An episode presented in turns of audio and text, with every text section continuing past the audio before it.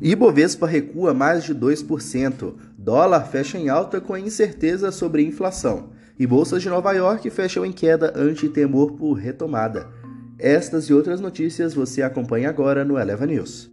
Bom dia! Hoje é terça-feira, 5 de outubro. O meu nome é Pedro Lixter e este é o Eleva News, o podcast com as informações mais relevantes para começar bem o seu dia. Ibovespa recua mais de 2% e testa 110 mil pontos com exterior negativo.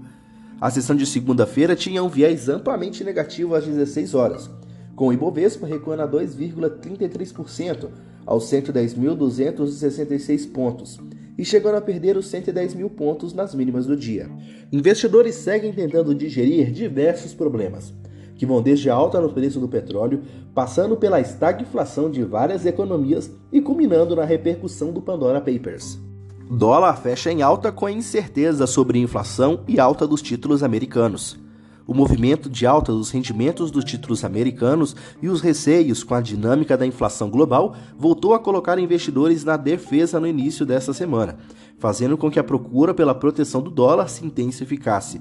No Brasil, onde o cenário fiscal segue nublado, este movimento foi suficiente para colocar a moeda americana em patamares não vistos desde o final de abril. No final do dia, o dólar foi negociado a R$ 5,44, em uma alta de 1,43% e perto das máximas intradiárias de R$ 5,45. Este é o maior patamar de fechamento desde 27 de abril, quando a moeda americana fechou a cotação em R$ 5,46. Bolsas de Nova York fecham em queda ante temor por retomada fraca e inflação alta. Os principais índices acionários de Wall Street encerraram o pregão desta segunda-feira em queda, em meio ao temor por inflação alta persistente, a retomada fraca, preocupações com o teto de dívidas americanas, a oferta restrita de energia e o endividamento da incorporadora chinesa Evergrande.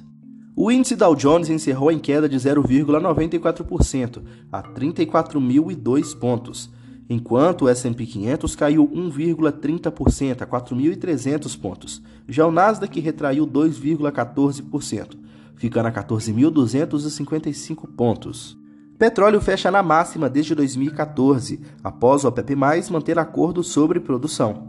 Os contratos futuros do petróleo fecharam em forte alta nesta segunda-feira, alcançando seu maior nível desde 2014, depois que a Organização dos Países Exportadores de Petróleo e aliados ao OPEP+, decidiram manter o plano de aumentar a produção da commodity em 400 mil barris por dia em novembro, como era amplamente esperado.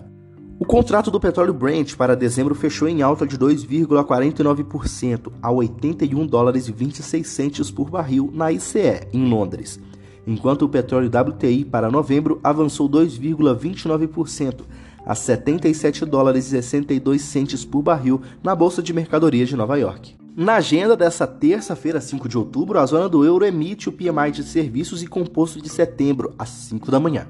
O Brasil tem produção industrial de agosto às 9 da manhã e também PMI composto de serviços de setembro às 10. Nos Estados Unidos também é dia de PMI, de serviços e compostos das 10h45, e SM de serviços de setembro sai às 11 da manhã. O Eleva News fica por aqui. Até amanhã.